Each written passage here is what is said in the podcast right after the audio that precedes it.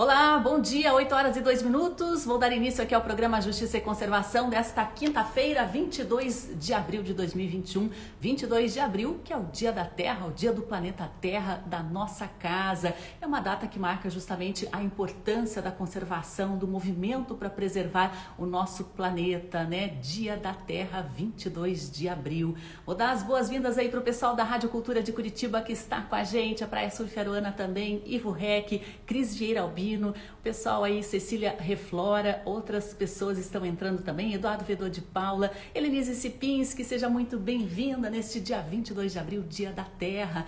E hoje, né, a gente vai falar um pouquinho sobre psitacídeos, aquela classe de animais que envolve aí aves, né, papagaios, periquitos, araras. Eu sou muito leiga aí sobre psitacídeos, mas hoje a gente vai ter uma aula dupla hoje aqui, justamente para marcar e divulgar também a semana dos psitacídeos, né, que está acontecendo, está rolando até o próximo domingo. Já teve concurso de fotos, está tá havendo palestras aí praticamente diárias, né? No ano passado, a semana dos psitacídeos envolveu milhares de pessoas, né?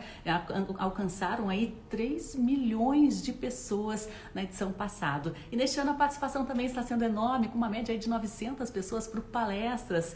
E hoje né, nós vamos dar uma amostra da programação do bate-papo que vai rolar à tarde. Nós vamos conversar aqui hoje com a professora da Universidade de Anhanguera e presidente do Instituto Arara Azul, Neiva Guedes. Ela que é reconhecida pelo seu imenso trabalho como conservacionista e como protetora das araras. E na sequência, olha só, nós vamos receber aqui Nemo Débora Prestes, ela que é bióloga, professora, pesquisadora e coordenadora do projeto Charão, papagaio charão, que é a única espécie de papagaio migratória do país. E a Nemora trabalha também com uma outra espécie bastante importante. E a gente vai estar conversando sobre psitacídeos hoje aqui. Vou dar as boas-vindas para o pessoal que está entrando. A Beth já está com a gente, Ronaldo Montalto, Rafael Sobania, Nemora Prestes já está a posto. Seja bem-vinda, Nemora. A Cecília também, Vernei Serafini, seja muito bem-vindo. Mas antes de eu conectar aqui a Neiva Eva Guedes, para a gente começar a nossa conversa, eu queria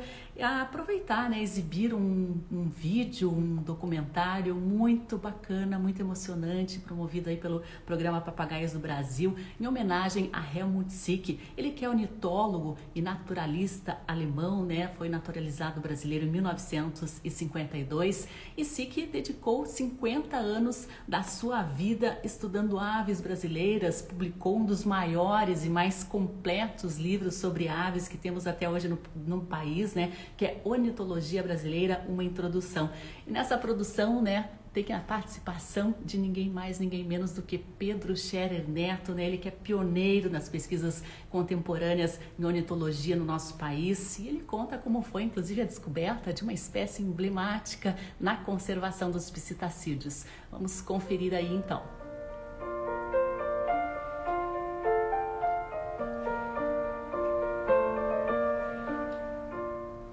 Quase 50 anos atrás, chegaram no passeio público dois papagaios. E na época, imagine, eu não sabia, eu conhecia apenas papagaio verdadeiro, papagaio de peito roxo somente, e aquilo nos intrigou muito. Nós decidimos então levar para o Museu Nacional para que o doutor Almutsik pudesse nos ajudar na identificação.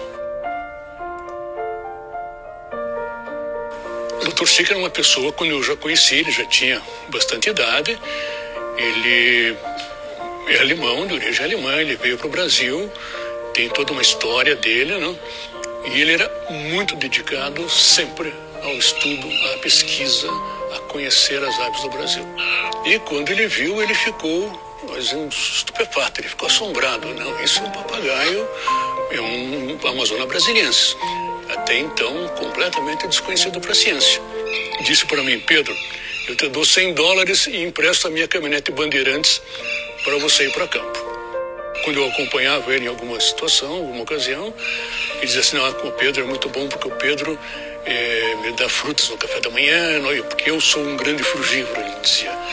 Quando tinha, quando saía em grupos para olhar passarinho, digamos assim, usando esse termo bem genérico, se a pessoa começava a falar alto, ele já pedia para ficar em silêncio, para ele poder ouvir, ele poder aproveitar aquele momento que ele estava na mata para ouvir que ave que era e ao mesmo tempo que ele podia dizer assim, fique quieto, ele dizia assim, olha, tal coisa está vocalizando, vejam isso aqui, vejam aquilo.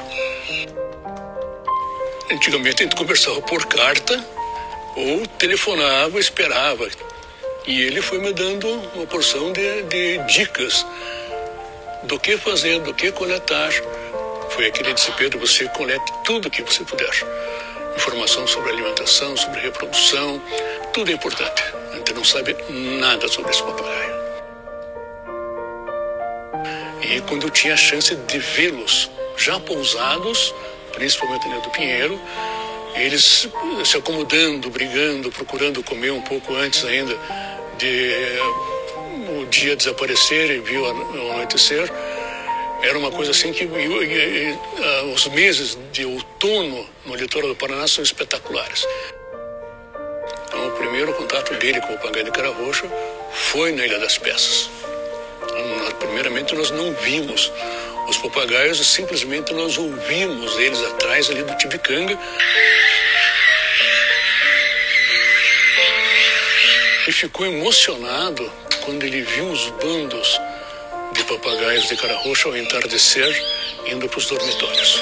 E aí, quando ele viu aquela quantidade absurda de papagaios, ele ficou. Esse, esse Pedro é terrível. Ele, ele usava outros termos mas eu não posso repetir aqui num depoimento como esse. Eu sou uma pessoa fina, educada, de família boa. Todas as aves, todos os animais têm uma função dentro do ambiente em que eles, eles vivem. E cada um tem o seu papel, cada um é dispersor de alguma semente, de algum fruto. Eles garantem que muitas espécies que eles consomem mesmo se perpetuem. Mas para mim assim o que mais é, é chama atenção é a beleza e a alegria que eles emprestam ao ambiente que eles vivem. Isso para mim assim é fantástico. É, para mim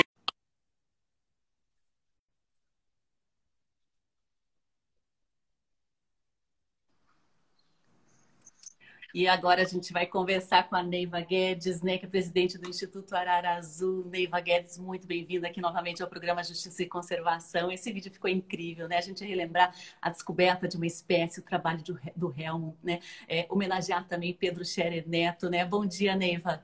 Bom dia, e eu digo que é uma homenagem tanto ao Pedro quanto ao Helmut, porque o Pedro é realmente uma acho que a maior referência que a gente tem de psitacídeos, quando eu comecei a estudar as araras, era o Pedro. Então, assim, até hoje ele vai para campo, ele ensina muito. É um, eu tenho o maior privilégio de tê-lo na nossa equipe lá no, na Fazenda São Francisco do Perigara. Ele é um, é um ícone realmente da ornitologia e extremamente importante para a conservação dos psitacídeos. Então, bom dia a você, bom dia a todos os ouvintes. É um prazer começar ouvindo e se emocionando com esse vídeo do Pedro e essa homenagem para os dois, para ele e para o Helmut. É, e a Neiva Guedes também né, uma referência nacional e internacional da conservação pelo, pelo trabalho que desenvolve já há algumas décadas aí à frente do Instituto Horário Azul, trabalho de pesquisa também de conservação, né, Neiva? É muito tempo dedicado a, a essas aves. Sim, uh, a gente fez 30 anos no ano passado de trabalho com as araras no Pantanal e é realmente um trabalho de longo prazo, de muita persistência, de luta diária mas também de bastante resultados positivos, que apesar de ter sido iniciativa minha, pessoal, eu jamais trabalhei sozinho, eu sempre trabalhei e contei com o apoio de pessoas, empresas instituições. Hoje eu tenho uma equipe não muito grande, mas maravilhosa e que carrega esse mesmo sonho que eu tive de trabalhar pela conservação. E Neiva, nesses últimos 30 anos, o que, que mudou na situação, na conservação da arara, das espécies com as quais você trabalha? Olha, mudou muito a questão de conhecimento. A gente tem um aprendizado imenso, é, não só sobre as araras azuis, mas também sobre as relações que ela tem no meio, as interações que ela, que ela tem com outras espécies, até com o próprio homem.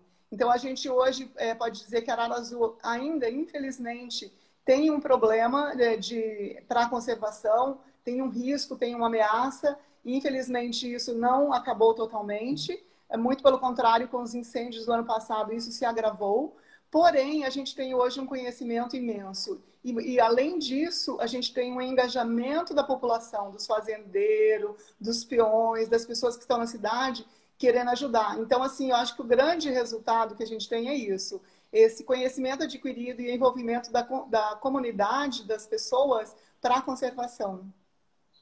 E é interessante que agora na semana dos psitacídios, né, Neiva, vocês estão conseguindo se comunicar com pessoas de diversas partes do país, até de fora, né? Tá tendo uma média de 900 pessoas por evento, né? É muita gente interessada na conservação das aves, não só pesquisadores, como estudantes, pessoas que atuam dentro e fora da conservação, né, na área ambiental. E é muito interessante também esse interesse que isso reflete também não só uma preocupação com as espécies, mas uma preocupação com a própria natureza.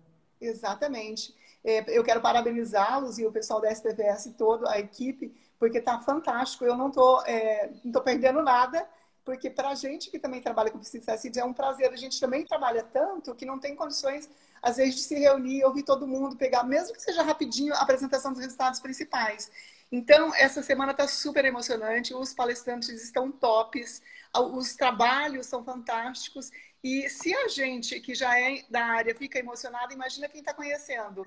Então, a gente sempre fala que os psitacídeos, as araras, periquitos e papagaios, eles servem de bandeira para conservação. E isso só reforça essa quantidade de pessoas conectadas para assistir essa semana dos papagaios. É isso, a gente usa esses bichos que são lindos, que são coloridos, que são carismáticos, para envolver as pessoas na conservação e que mais estudantes venham a ajudar nesses trabalhos de campo e a comunidade em geral ajudar na conservação, porque tem muitas coisas que as pessoas que não trabalham no campo podem fazer para ajudar. É o que, por exemplo, Neva Guedes dá as dicas para a gente aí, o que, que nós podemos fazer e por que é importante conservar uma espécie? principalmente com relação ao tráfico, não comprar animais do tráfico, denunciar. A gente tem casos exemplares aqui no Mato Grosso do Sul de é, traficantes que trouxeram araras do Nordeste e do Norte do Brasil e foram apreendidos aqui porque a comunidade está engajada, está sabendo que não pode, então acaba denunciando. Então, esse é um primeiro ponto. O segundo ponto é apreciar esses bichos na natureza, aprender a conviver com a natureza. Porque às vezes a gente vive numa cidade diversa, vai para um parque, vai para uma reserva e não consegue enxergar, porque a gente tem os olhos vendados, não está acostumado a apreciar a natureza. Eu acredito que a hora que nós, brasileiros, aprendermos a apreciar mais a natureza desde pequeno, como tem o pessoal lá do Japão, dos Estados Unidos, aquele hábito de ir para os parques, conviver com a natureza com mais intensidade, a gente vai ter uma biodiversidade muito mais conservada, com certeza. Exatamente, né? Acho que a colaboração de todo mundo, essa parte do tráfico, parece uma parcela pequena, mas não é, né? O tráfico realmente continua sendo uma ameaça gigantesca para essas espécies, espécies inclusive emblemáticas por sua beleza, por sua importância, como a arara, né? São espécies símbolos que continuam sendo caçadas, Neiva. Exatamente. É, é, foi um dos problemas que levou as araras à ameaça de extinção e, infelizmente, depois que ela melhorou a situação, que começou a expandir a população e que saiu da lista de espécies ameaçadas e continua apenas como vulnerável, ou seja, diminui as sanções para quem é pego com um arara azul, esse tráfico voltou a ocorrer com maior intensidade.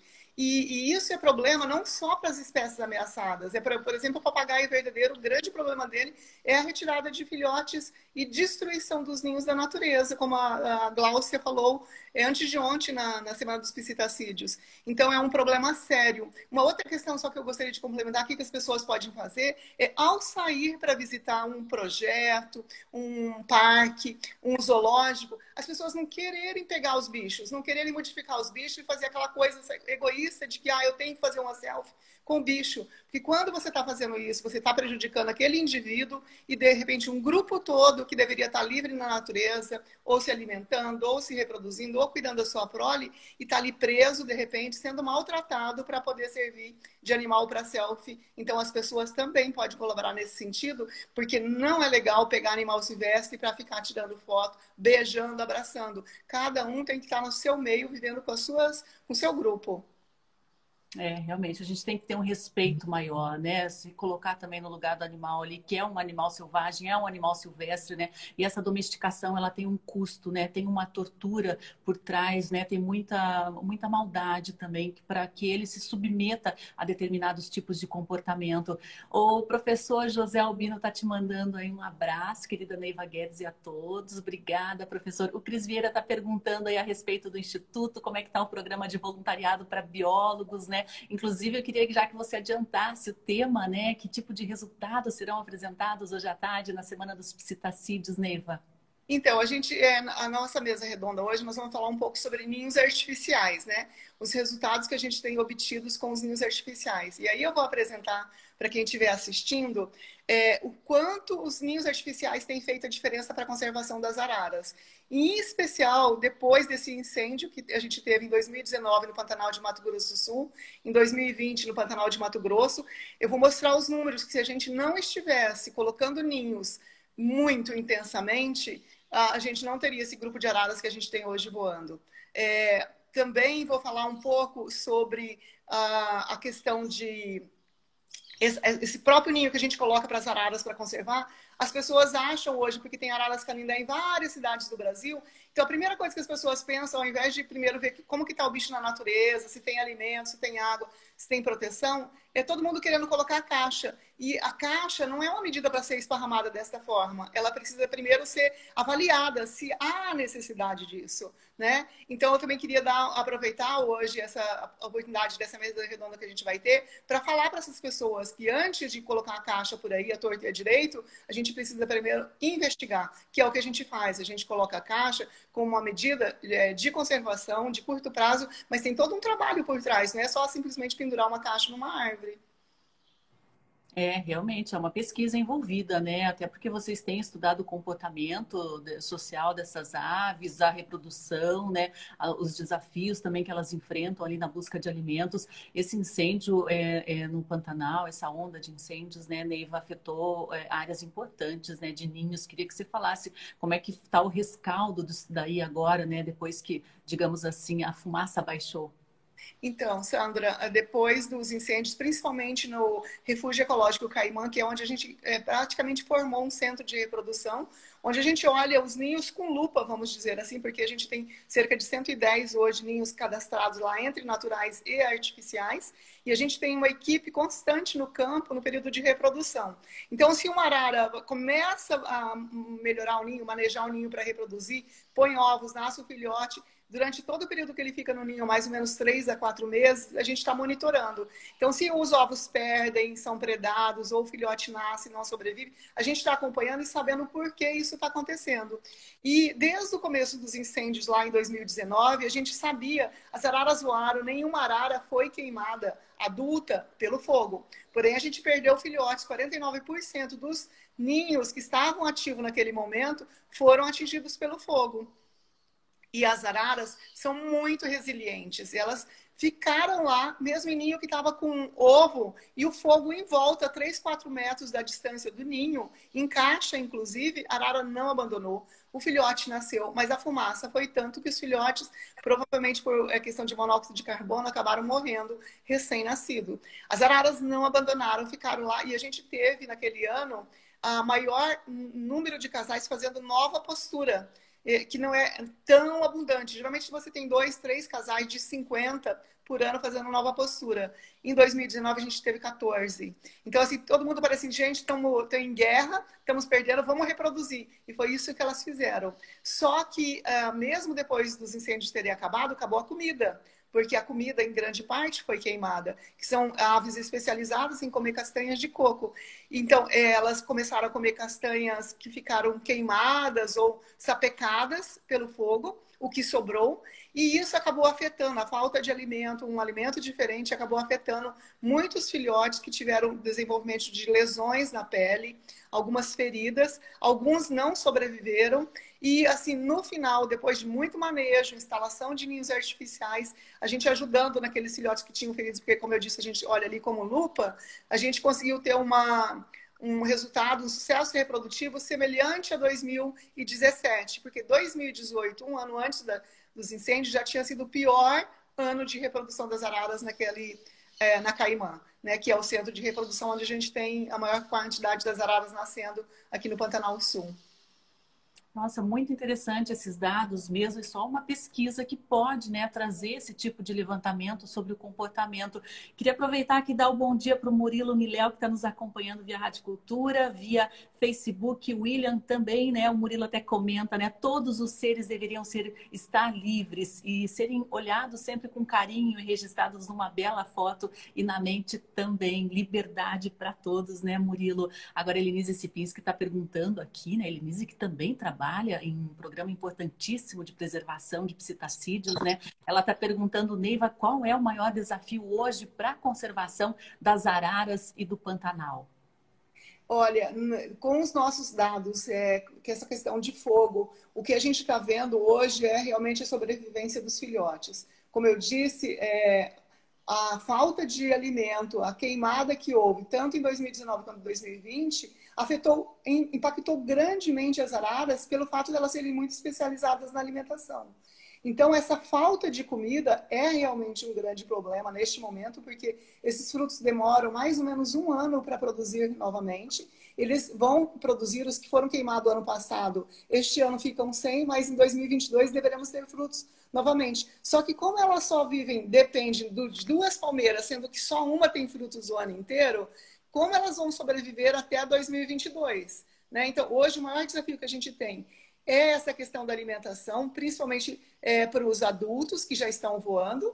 A gente tem até feito é, suplementação em um local onde tem uma grande concentração de araras, com frutos da natureza mesmo, a gente tem buscado suplementar. E na questão da reprodução, o gargalo tem sido a sobrevivência dos filhotes. A gente tem, então, as araras colocando é, bastante ovos, quando a gente coloca a caixa, recupera a linha, elas vão lá e, e respondem realmente fazendo novas posturas, é, fazendo postura de ovos, porém a sobrevivência está é, difícil, tanto por mortalidade dos filhotes recém-nascidos, quanto por predação. Porque nessas áreas onde não foi queimado, ou depois que a, que a fauna se é, retornou para o lugar de áreas queimadas, diminuiu a comida para todo mundo. Então é uma guerra a alimentação. E um bicho que está dentro do ninho, que fica lá três meses parado, é, sem conseguir se defender. Às vezes até adultos são predados. Então esse esse fator de predação dentro dos ninhos, a mortalidade dos filhotes é um dos gargalos hoje juntamente com a alimentação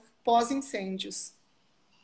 É, e como você tem se sentido né, numa situação dessa que poderia ter sido evitado, pelo menos na dimensão do que ocorreu, né? Você vendo aí os seus filhotes também, né? A sua pesquisa de uma vida, a sua luta, a sua causa pessoal e profissional, né? Numa situação dessa, Neiva, eu acho que intensificou muito também o seu trabalho para tentar reverter ou pelo menos amenizar essa situação difícil dessas espécies.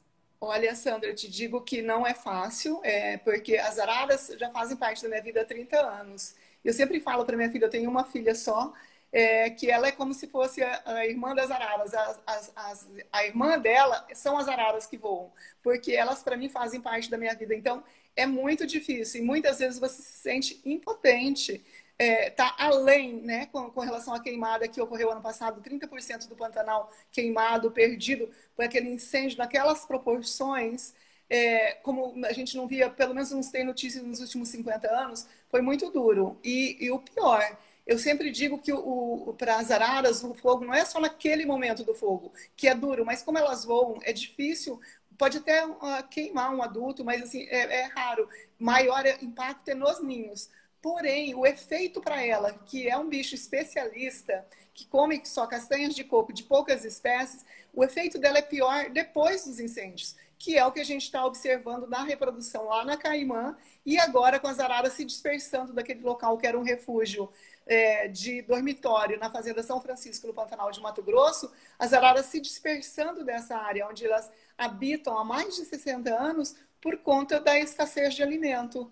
Então, assim, é duro. É, eu e minha equipe do Instituto Arara Azul, nossos parceiros, os fazendeiros, a gente tem trabalhado muito, muito, muito mesmo para poder tentar, pelo menos, minimizar ao máximo esses impactos.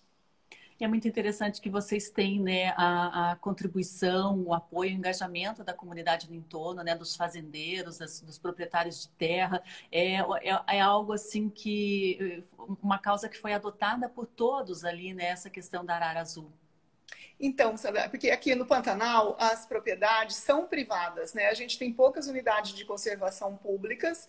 É, no Mato Grosso do Sul é, não tem é, federal, só tem no Mato Grosso. E, inclusive, no Mato Grosso não ocorre araras nessa propriedade, nesse parque nacional. Então, a gente tem que trabalhar mesmo com os proprietários, porque o Pantanal tem dono, diferente de muitas áreas como na Amazônia, que tem muitas reservas e muitos parques. O Pantanal, ele tem dono. Então, a gente precisa estar alinhado com este dono, trabalhando com ele para ele ajudar na conservação. E é isso que a gente faz hoje. Para você ter uma ideia, a maioria dos ninhos são é, é, o, o, pagamento da instalação dos ninhos artificiais é feita pelos proprietários. Hoje a gente consegue fazê-los entender que é importante ter as araras na propriedade, mas que não pode ser um trabalho só nosso, tem que ser um trabalho conjunto. Então, assim, a gente não só a, a instala o ninho, mas como eles também ajudam a gente a monitorar, nos repassando observações de comportamento que a gente repassa para eles protegendo árvores é, de mandovi, de bocaiúva, não é, cuidando as áreas para não pegarem fogo, né? Então criando reservas, unidades de conservação, RPPN. Então assim, a gente diz que um dos resultados importantes do projeto nesses cinco anos realmente é o engajamento dos proprietários e dos funcionários. É, a gente tem o maior orgulho disso dessa parceria. Isso é espetacular, né? O que vocês conseguiram, essa união ao longo dessas décadas, né, para a preservação da arara, que é o símbolo, né, um símbolo brasileiro, né, de, de conservação. Você também se tornou, né, uma pessoa, uma, uma personagem da ciência e da conservação nacional. Muito obrigada, Neiva, pelo teu trabalho. Olha a Birgit comentando, né, a Birgit Tamler, que é uma dinamarquesa radicada no Brasil e atua aí com arte, né? É muito interessante as imagens que ela consegue na sua, nos seus quadros, reproduções perfeitas de aves. Big, de repente, Arara Azul aí pode ser um projeto também, hein? Ela comenta a Neiva falando sobre a queimada, demonstra toda a dor e emo emoção no olhar. Exatamente, a gente sente né, a, essa dor da Neiva. O Sobania Aves comenta, tá dando os parabéns aqui, Neiva, pela dedicação de uma vida em prol das araras. Você fez aí algumas considerações a respeito da alimentação muito específica que, essa, que essas aves têm, né? Mas em questão de comportamento, é um comportamento muito complexo. Essas aves estão dotadas de uma inteligência acima do comum, né, Neiva? Queria que você comentasse algumas curiosidades aí a respeito da arara azul. Então, elas sim são, é, tem vários já trabalhos científicos, inclusive tem uma tese de doutorado na USP, é, desenvolvida alguns anos atrás, sobre o comportamento das araras azuis. É, existe uma relação de tamanho do corpo, do tamanho do cérebro e tamanho do corpo, e nas araras isso é bem grande, e experimentos feitos com psicólogos, tanto no Brasil quanto no exterior, têm demonstrado a inteligência das araras que aprendem cores, formas, tamanhos, e fala. Eu conheci araras que falavam, até no telefone, hello, algumas palavras, é, cantava Hilaria da Xuxa, dançavam, andam de patins, são aves extremamente inteligentes. E na natureza, então, esse comportamento aguerrido que elas têm, de não abandonar a prole, não abandonar o ninho, a gente vai lá, maneja o filhote, se algum filhote tem problema que às vezes eles se machucam, quebram, é, quebram asa, quebram perna, a gente às vezes já levou tirou do campo, trouxe para a cidade para fazer raio-x, fazer medicação e devolver para a. Elas não abandonam, ficam até dois, três dias, estão lá buscando, esperando o, o, filhote. E o comportamento, quando tem a perda de filhotes também, é muito interessante. É, é assim, é encantador. Estudar as araras, os psitacídeos em geral, eu acho que nós do grupo que estamos é, trabalhando com, com os psitacídeos, a gente se encanta todo dia. É realmente um aprendizado único. A, a Érica ontem falando das araras viajando 70 quilômetros para ir dormir, para buscar alimento e para voltar. Gente, olha a sagacidade desses bichos, né? Então, assim, quanto mais a gente aprende, mais a gente se encanta. Não tem como não se apaixonar é, é, encantador, né? E observar na natureza o comportamento, o carinho com que os casais é, têm as, as, atitudes ali na hora de acordar, na hora de dormir, é uma coisa muito espetacular. Ó, a professora de Direito Ambiental aqui, Alessandra Gali, que é uma ativista da causa animal, também está te dando os parabéns aí, Neiva. Ela diz assim: precisamos educar as pessoas que animal silvestre deve ficar na natureza. Silvestre não é pet, gaiolas e jaulas, jaulas não são lares. Está dando bom dia a todos. Obrigada professora Anemora Prestes, que vai estar com a gente daqui a pouquinho. Tá te dando os parabéns também, Neiva, por todo esse tempo de dedicação à conservação em prol das araras e seu ambiente. A Anemora também que tem algumas décadas aí, né, de estudo, pesquisa e conservação de papagaios. O pessoal aí está comentando, né, a Rosiane, trabalho maravilhoso que busca a valorização da biodiversidade. E Neiva, queria que você deixasse aí, né, o convite para o pessoal acompanhar essa semana dos psitacídeos, né? Depois eu deixo o link aqui para o pessoal se informar a respeito dos horários. As inscrições precisam ser feitas online também. Todo evento é online, mas é muito importante, né, para pesquisadores ou não, a gente conhecer um pouquinho dessas espécies, né, Neiva Guedes? Com certeza. É, o convite é aberto a todos. Eu acho que todos podem aprender. A linguagem não é tão científica, dá para todo mundo entender. E eu convido a gente que já está na área, a gente fica emocionado, está se encantando, está aprendendo com cada palestrante. Então, eu convido a todos para participarem nessa tarde de hoje, a partir das 14 horas, horário de Brasília, da webinar dos Papagaios do Brasil. Muito legal. Antes da gente encerrar, queria só repassar aqui uma, uma pergunta de um espectador. O Cris está perguntando a respeito da dificuldade que vocês tiveram no início para conseguir apoio dos moradores no entorno, né? E só acho que ele perguntou ali se, a respeito de programa de voluntariados, como que está hoje, né, no Instituto com essa situação da pandemia. Então, com relação ao apoio, desde o início eu sempre contei com o apoio de pessoas e instituições. No começo eu contei com o pessoal, o apoio da Embrapa, a indústria Toyota do Brasil, a, a universidade onde eu trabalhava, que eu fiz o meu mestrado na USP, depois eu vim para a Uniderp, a Anguera também contei com o apoio deles. Mas os fazendeiros, eu não sei se é meu jeito de ser ou a forma como eu chego, o fato de pesquisadores que já trabalhavam na área da Embrapa que também me levaram para alguns lugares que eles conheciam e abriam portas para mim. Então, essa eh, a questão dos eh, proprietários foi bastante facilitada e o jeito da gente trabalhar isso só abriu portas ou porteiras, vamos dizer assim, né?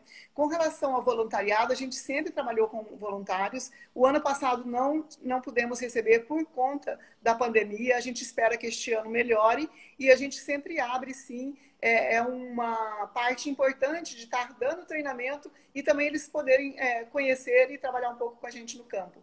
É, esperamos que esse ano melhore para a gente poder receber novos voluntários no, no Pantanal e no, nos projetos aqui na cidade de Campo Grande também que a gente tem.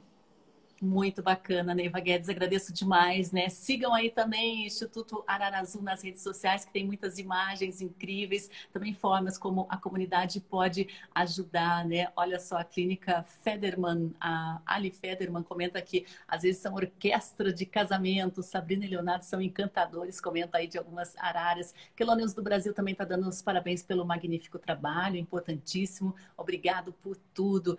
Neiva Guedes está dispensada por hora aí para preparar a sua apresentação hoje à tarde. Muito obrigada. Vou pedir a gentileza aí que o Instagram me tirou ali a, a, a possibilidade de tirar da live. Tem um xizinho ali que você consegue sair, tá bom? Muito obrigada.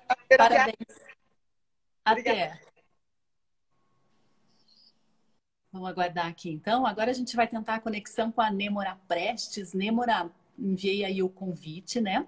Vamos ver se a gente consegue conectar. Nêmora, lembrando só de entrar pelo telefone, porque pelo computador a gente não consegue aqui a conexão. Mas acho que vai dar sim, vamos tentar novamente a Nêmora Preste, coordenadora do projeto Charão, outro psitacídeo emblemático aqui da fauna brasileira, né? O charão, papagaio charão, como é conhecido também, eu acho que é a única espécie migratória, mas quem vai trazer mais detalhes é a Nêmora, que é mestre, bióloga, doutora em biociências, zoologia, consultora também da Fundação o Boticário de Proteção à Natureza e tem feito pesquisas sobre ecologia, comportamento e conservação com duas espécies de psitacídeos, entre elas o papagaio charão. Ela tem feito parte aí do grupo assessor do Plano de Ação Nacional Papagaios do Brasil e também do Pátio Planalto Sul. Vamos aguardar aqui a Nêmora Prestes, será a estreia dela no Instagram, vamos ver se a gente consegue. Se a gente tiver alguma dificuldade, a gente coloca a Nêmora aí via telefone, não tem problema. A gente vai conversar um pouquinho sobre papagaio charão, né? Só, será que é essa espécie aqui? Os ornitólogos de plantão me confirmem. Para mim, eu conheço. Olá, Nemora, bom dia, tudo bem? Oi, tudo bem? Tudo Tudo ótimo! Sua estreia no Instagram ao vivo, seja muito bem-vinda, Nemora, que honra tê-la aqui com a gente no programa Justiça e Conservação. Muito obrigada. Vai ser um prazer conversar com você Ah, muito bacana. Então me conte um pouquinho sobre o charão, né? Tá chegando a época aí deles fazerem revoadas imensas para o Rio Grande do Sul, da onde você está. Isso, o papagaio charão é uma espécie hoje ameaçada, ele se encontra em estado de conservação vulnerável e nós temos hoje em torno de 20 mil papagaios, e aí você pode estar pensando, poxa, 20 mil papagaios e, está uma, e é uma espécie ameaçada. Ele é a única espécie de papagaios que conhecemos no Brasil que é migratória. O que quer dizer isso? Ele reproduz no Rio Grande do Sul e uma certa época do ano, em função da maturação dos pinhões, que é justamente agora nesse período, ele se dirige para o sudeste de Santa Catarina. Então, a gente trabalha com essa espécie ameaçada, a gente tem a, a dupla função, né, uma função importantíssima, que não é só proteger os sítios reprodutivos, mas também proteger os sítios de reprodução. Então, é um duplo compromisso com as espécies que são migratórias. E esse papagaio, ele faz esse... É, nós começamos o trabalho em 1991, então esse ano está fazendo 30 anos, o Projeto Charão está fazendo 30 anos de, de, de trabalho de, em da conservação desse papagaio.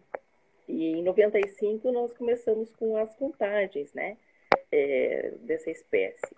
E ficamos assim impressionados, porque na verdade naquela época, a gente é recente a saído da universidade, da graduação, não tínhamos ainda conhecimento, nem sabíamos que existia papagaio no Rio Grande do Sul, achávamos que sempre era um privilégio da Amazônia, né, do, Amazo do Amazonas e não aqui do nosso estado, e de repente encontramos um bando enorme, que foi uma emoção muito grande, e de lá para cá uh, estamos monitorando esse bando, né? Essa população que é única e que uma certa época do ano acaba fazendo é, divide, divide as populações. É, até o Rafael Soboni, que é ornitólogo, comenta que é o papagaio, o mais bonito dos papagaios, na opinião dele. É, Nemorá, eu acho que está dando alguma interferência, não sei onde você colocou o seu celular apoiado, ele está dando umas batidinhas, assim, acho que alguma interferência ali de algum, de algum objeto. Tenta só dar uma ajeitada para a gente ter o áudio aqui bem bacana em casa, né? Esses tempos de pandemia, a gente trabalha de casa e tem que se virar aí no suporte das coisas. Agora, é. Nemo, é, essa revoada, né? Essa migração do papagaio, você comentou é, que eles vão em busca justamente do pinhão, né? Então, onde há pinhão, há charão. Só que a gente tem um problema muito sério envolvendo também a conservação do pinheiro araucária, né? Isso é uma ameaça que a Neiva estava comentando, essa relação da arara com a comida, a alimentação muito específica que essa espécie tem. O charão também pode ser ameaçado por uma redução aí dessa oferta de alimento? Olha, nós, nós achamos assim, ó, quanto mais o homem se envolver com o ambiente floresta da araucária, quanto mais as pessoas se envolverem com esse ambiente, vai minimizar essa ameaça da espécie, né? Gente acha que tem pinhão para todo mundo, tem para o homem, tem para a fauna silvestre, é uma questão assim de, é, de compartilhar esse, essa, esse alimento. O charão, por exemplo, ele não só come pinhão, né? Ele tem mais de 80 itens alimentares. Ele é diferente das araras, não é especialista, como a, como a Neiva muito bem colocou antes, que depende de duas espécies praticamente para sua alimentação, né? Já o charão, ele tem uma ampla distribuição. Ele come até, por exemplo, o cinamomo, que é uma espécie é, exótica, mas ele se alimenta muito dos frutos na época que ele está, por exemplo, retornando de Santa Catarina. Mas sem dúvida o pinhão, essa belíssima foto aí do Haroldo, né, mostrando, é, é, o pinhão é o que garante essa alimentação ao longo de um período muito grande, porque ele começa a ser encontrado na natureza a partir de março, tem variedades que pode ser encontrado até em fevereiro, né?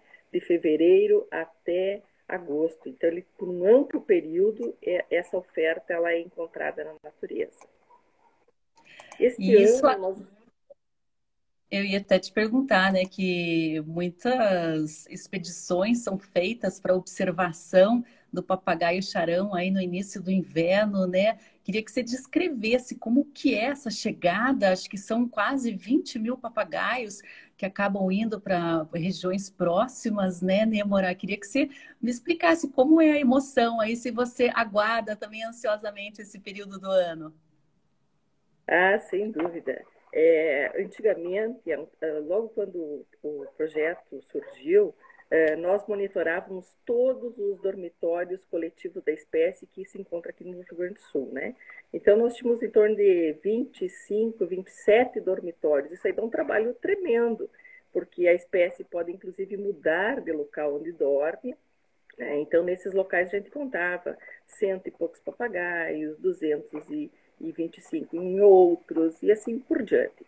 Quando localizamos uh, essa, que essa espécie faz essa migração para o sudeste de Santa Catarina, para nós pesquisadores foi um trabalho uh, muito gratificante, porque uh, nesse local nós podemos, então, fazer essa contagem e ter a ideia da população. Então, na verdade, ela é o termômetro, né? A população, o monitoramento das popula da população é o termômetro de como está hoje a espécie no, no ambiente. Então, sem dúvida, imagina você ver é, 20 mil papagaios num lugar, é emocionante, não tem como descrever. É, a gente sempre gostaria de ir para esse lugar para admirar, né? A gente faz isso já há quase 30 anos. Mas o, no, o nosso vício é tão grande de você estar tá lá e você está contando, quando você vê que você está contando os indivíduos, né? Mas assim, quem, quem nos acompanha só para contemplar esse bando, a emoção é fantástica. Eles fazem muito barulho, né, Morar? Fazem uma, uma algazarra? Como é que é, assim, o, o comportamento deles? Ele, é, os papagaios são sociais, eu acho que o charão ele é muito social mesmo, né? Eles não são capazes de, de dormir alguns indivíduos no local e outros em outro, como por exemplo a outra espécie que nós trabalhamos, que é o papagaio do peito roxo, eles já são mais quietos, eles já não reúnem todos os indivíduos daquela população para dormir naquele mesmo local. O charão ele é muito integrador, ele vocaliza muito, ele chama muito a atenção e todos acabam indo uh, pra, uh, nessa mesma direção. Então, as pessoas às vezes querem conhecer os em todo o estado do Rio Grande do Sul, em muitas cidades, a gente pode ver eles livres na natureza. E essa contemplação, essa educação, a gente como trabalha com educação, eh, a gente tem que ensinar as pessoas, né, como a Neiva até eh, comentou muito bem antes, é, de ver, de vê-los uh, livres em seu ambiente e saber da sua importância porque por, para o ambiente que ele está, que hoje é a floresta uh, com araucárias. E o trabalho com o papagaio do peito roxo, né? Foi bastante difícil também no começo. Ah, existem diversos desafios, né? Queria que você comentasse aí quais são as diferenças né, da pesquisa com o charão, esse aí que eu estou mostrando nas imagens, e o papagaio de peito roxo também, Nêmora.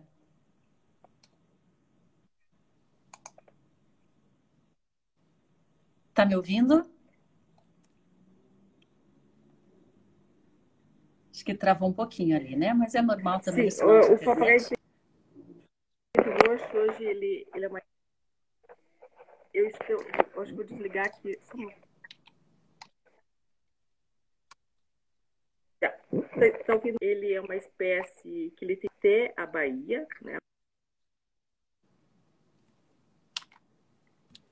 Está travando aí um pouquinho, Débora? Vamos ver se a gente consegue restabelecer aqui o sinal.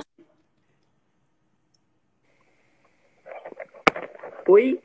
Travou um pouquinho a internet. Vamos vencer os desafios da distância, né, Nemora Prestes? Você estava falando ali do, do, do, comportamento do papagaio do peito roxo, né? Vamos ver se a gente consegue, senão a gente segue a entrevista por telefone, pode ser? Pode ser. É, tudo bem agora?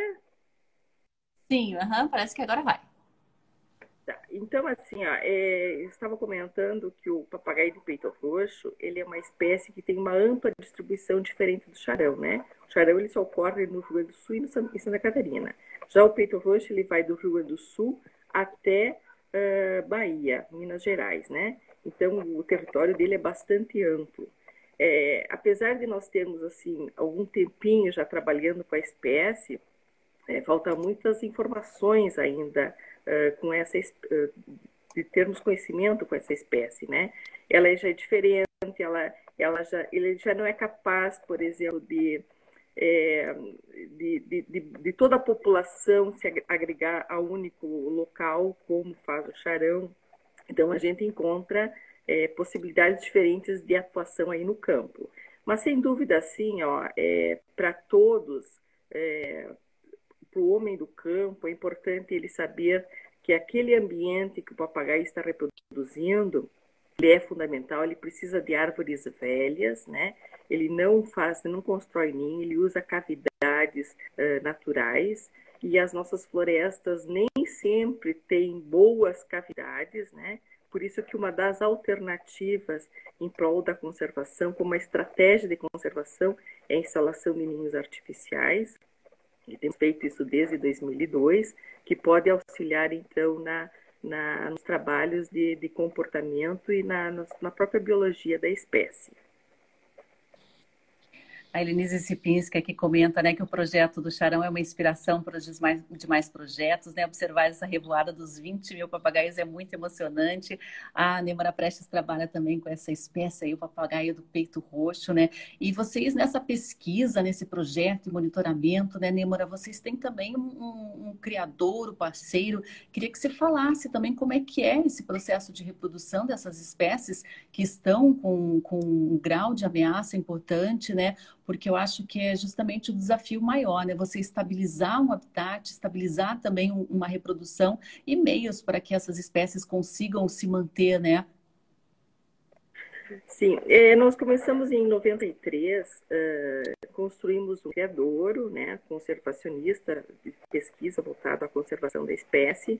Inicialmente, estamos com o papagaio charão, uh, tudo legalizado, inicialmente com o IBAN, depois passou para o nosso órgão estadual do meio ambiente do Rio Grande do Sul, que é a SEMA, é, e tínhamos um plantel, né, onde já tidos, já com até vincaram conosco, e aprendemos muito com a reprodução espécie. Então, na verdade, o criador ele surgiu é, justamente para você aplicar algumas técnicas, é, treinar para depois testar a campo. Por exemplo, o primeiro papagaio que recebeu rádio colar no Brasil foi o papagaio charão. E nós testamos isso uh, no, no Criadouro, no CREP, onde nós homenageamos William Belto, que foi um grande etólogo né, americano, que depois se instalou aqui no, no Brasil, que estava junto no vídeo ali com o Pedro Scherer, ele aparece vinho ainda. É, e ali nós testamos, né, por exemplo, uh, o anilhamento anilha, é, o CEMAV, quando o é, é, o órgão que trabalha com a anilha das aves, é, testamos também no cativeiro como é que era colocar anilha nos papagaios. Todo mundo falava que colocar, colocar anilha no ar, ele pode se, ao se movimentar, ele pode atrapalhar, enroscar na tela e tudo mais. Então, testamos isso no cativeiro. Testamos também uma outra marcação, que foi um radicolar, né, uma medalha metálica que usamos no pescoço, que ele tinha a, objetivo não é, não é o mesmo como o radicular, né, o, mas a gente pode ver isso no ambi ambiente natural, essa marcação de longe e facilita bastante os trabalhos de comportamento. Então, dúvida, o CREP foi foi uma escola para mim, né? Uh, vimos, por exemplo, que um papagaio ele chega a comer 10 quilos de pinhão ao longo da sua, do seu ciclo, né, ao longo da oferta do pinhão na natureza. Então, tudo isso aí foi oferecido uh, no CRIP, né?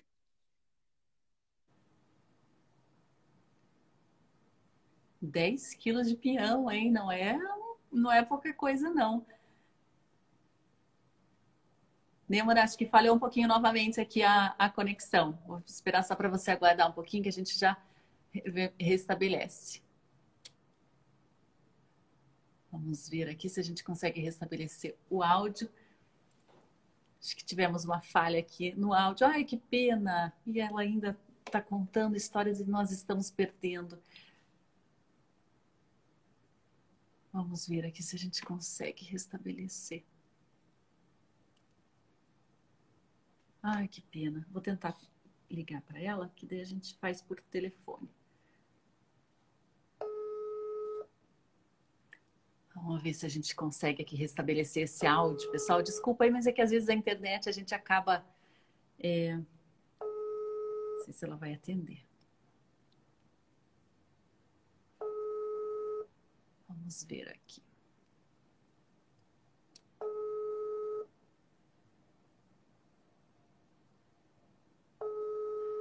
Mandar mensagem, né? Acho mais prático. Vamos ver aqui, mandar uma mensaginha para ela.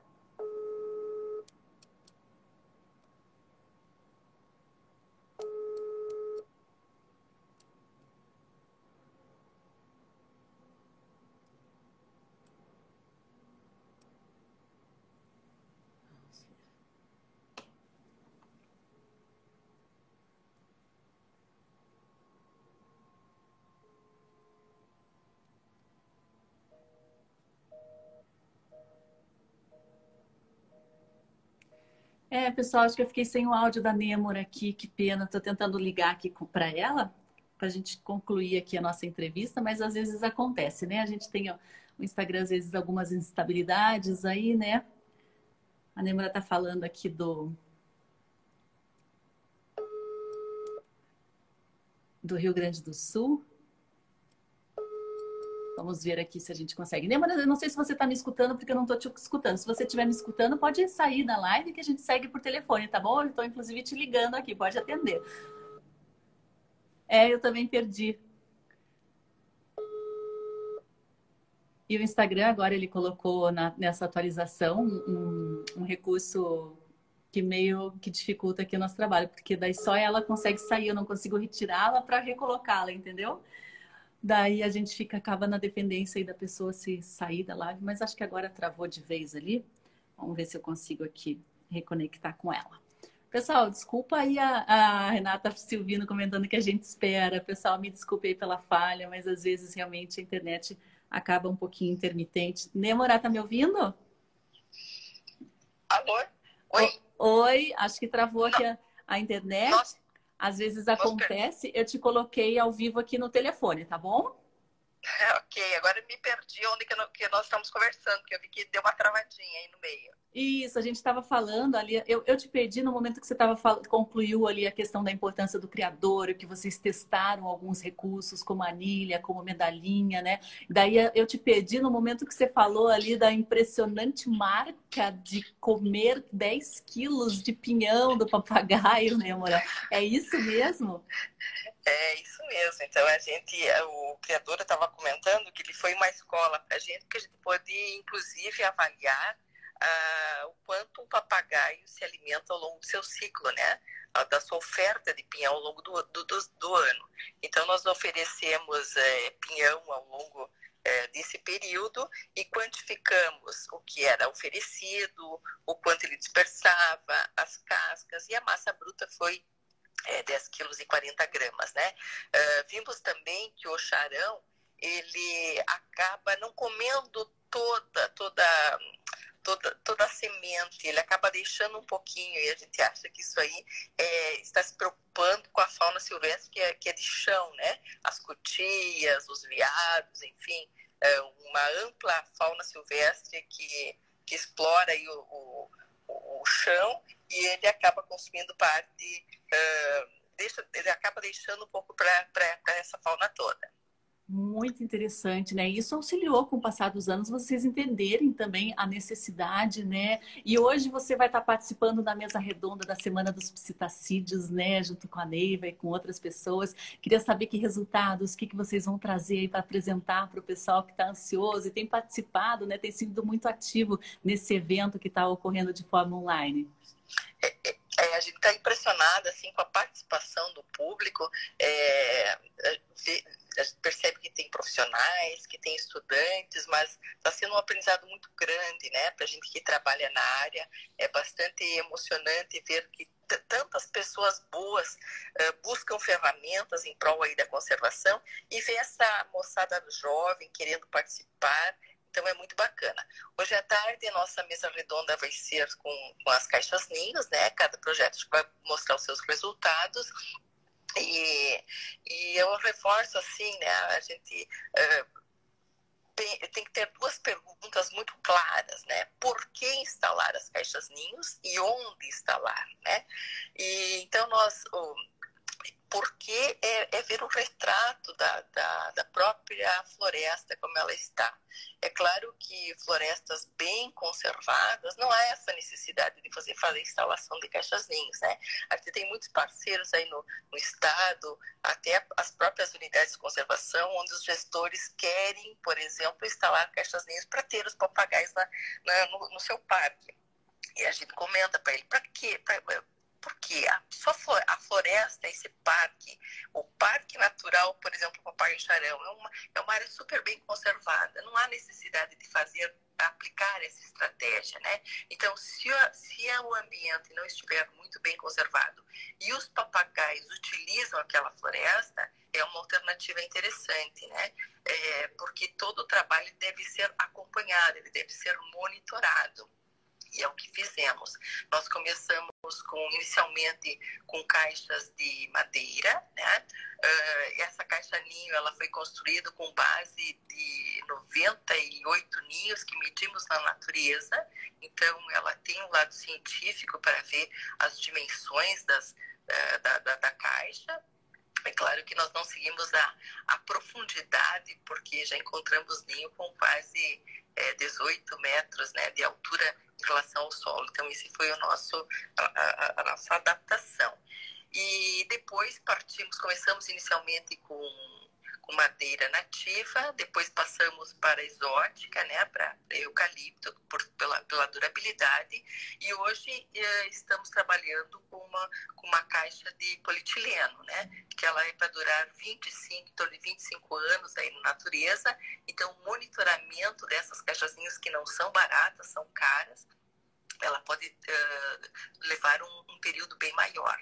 Então a gente acredita que que o retorno né, é, dessa, desse investimento todo que está sendo feito, ele possa ter bons lucros. Ah, e o lucro, né? O lucro justamente vem, né? Investir na natureza, o retorno é garantido, porque a gente tem retorno aí além da beleza, né? Essa coisa fenomenal que são essas aves, né? É, a gente tem diversos outros serviços que as aves prestam também, né, Nemora? É tudo um ecossistema interligado e dependente. Sem dúvida. E a gente conta assim, muito com a colaboração dos professores, né? Nós temos uh, atuado nesses últimos anos com a, com a rede escolar, é, porque achamos que os professores eles são seus multiplicadores. Uh, então, projeto Charão ele tem oferecido até curso para professores, né? Uh, principalmente onde existe uma problemática aí com os papagaios e os, e os professores são voluntariamente eles, eles, participam de forma voluntária. Uh, é, é, oferecido um curso de forma presencial. Agora com a pandemia aprendemos até, né? De forma remota com atividades que eles desenvolvem ao longo de um ano e posteriormente eles encerram, eles são preparados a, a por que fazer o plantio de das araucárias, a por, a, a por que proteger os papagaios. E essas atividades são realizadas é, multidisciplinarmente, né?